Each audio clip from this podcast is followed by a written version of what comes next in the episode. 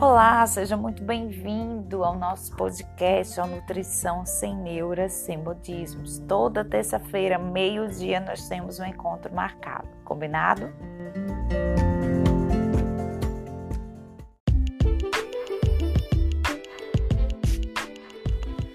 Hoje nós vamos falar sobre o risco de avaliar um alimento de forma isolada.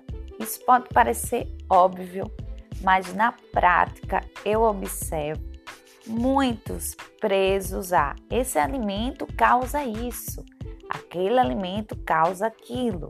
Exemplo prático: vamos falar do índice glicêmico. Seja um diabético, seja um paciente que quer tratar uma resistência à insulina, e tem uma inflamação como base, aí ele pode dizer, mas nutre, batata inglesa aumenta minha glicemia. Bem, a gente muitas vezes coloca rótulo em um alimento, seja porque isso foi passado, informação para um, para outro. Muitas vezes você nem tem um embasamento, você nem, muitas vezes nem tem uma certeza do que você está afirmando. E o segundo ponto, que é o mais importante e relevante: alimento isolado é um ponto. Você vai comer a batata pura, sem sal, sem água lá, purinha, ou até mesmo cozida com água e sal, ou você vai fazer uma combinação. A partir do momento que você combina outros ingredientes, outros itens, outros temperos, você passa a ter outro preparo, outra preparação. Um alimento junto com outros alimentos se forma um prato. E esse prato vai ter uma ação fisiológica e um impacto na sua nutrição. Então, uma coisa é você comer uma batata inglesa pura, por exemplo.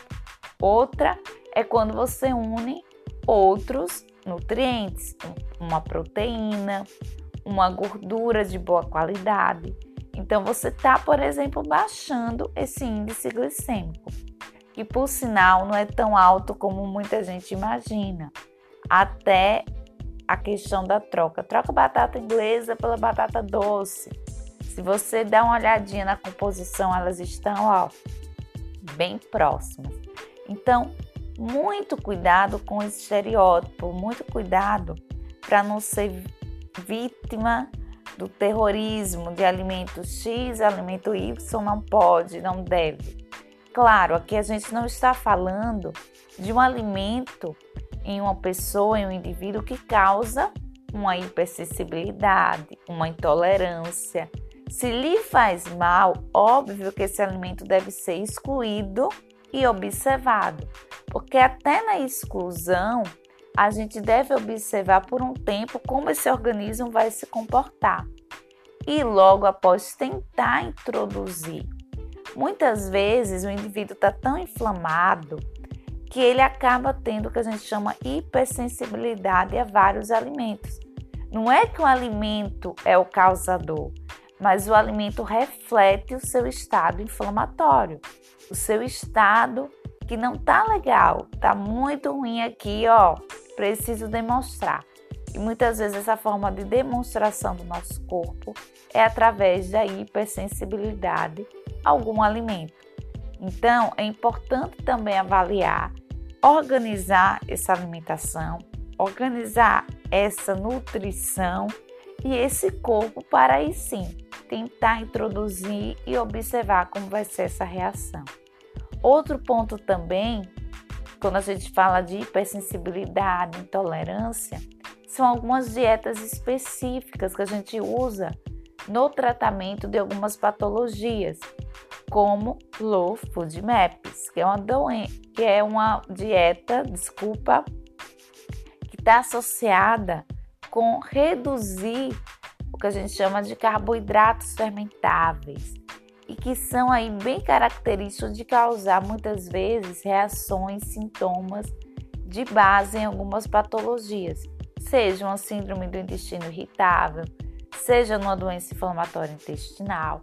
Então, nesses pacientes, a gente pode sim retirar alguns alimentos por um período e observar e fazer uma reintrodução conforme aí a individualidade desse paciente.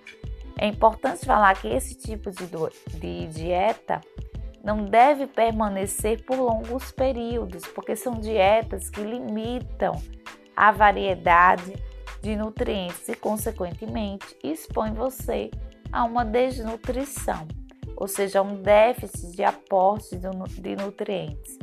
Então, vejam como não é um mais um é dois, quando a gente fala muitas vezes na nutrição. Na nutrição tem vários fatores envolvidos. Tem, é claro, a individualidade. Quem é essa pessoa? Quem é esse indivíduo? Esse alimento é bom para você ou não é? Segundo ponto, observar que a gente não trabalha com, com alimento isolado, a gente trabalha com preparações, a gente trabalha com essa distribuição ao longo do dia também. Qual horário que você está consumindo? Qual o momento? Outro ponto, como é que está o seu estado emocional? Como é que está o seu comportamento alimentar? Todos os fatores interferem no impacto que esse alimento pode ou não causar no seu corpo, no seu organismo. Então, vamos parar com essa neura, vamos parar com essa neurose de sair excluindo, eliminando o alimento porque você acha ou porque você ouviu. Nutrição não é achismo, não é eu acho e nem é modismo. Nutrição é ciência, ou seja, é uma ciência e vai possibilitar você ter escolhas assertivas, não baseadas em achismo, mas em estudos, em ciência, ok? Espero que você tenha gostado desse nosso podcast. Você conhece alguém que excluiu o alimento porque acha? Olha que eu nem falei aqui de outros, viu? Do glúten, do leite, lactose, que muitas vezes a pessoa exclui e pode ser um grande risco se não tiver uma avaliação prévia. Por exemplo, glúten, se você retira e você é um doente celíaco, você pode estar aumentando o seu risco, por exemplo, de câncer. Então, antes da exclusão, é imprescindível eliminar a possibilidade de você ter uma doença celíaca. Viram? Então, até a próxima. Beijo. Tchau, tchau.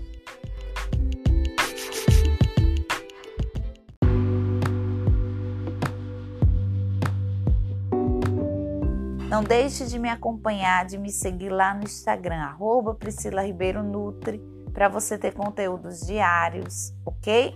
Beijo, até a próxima!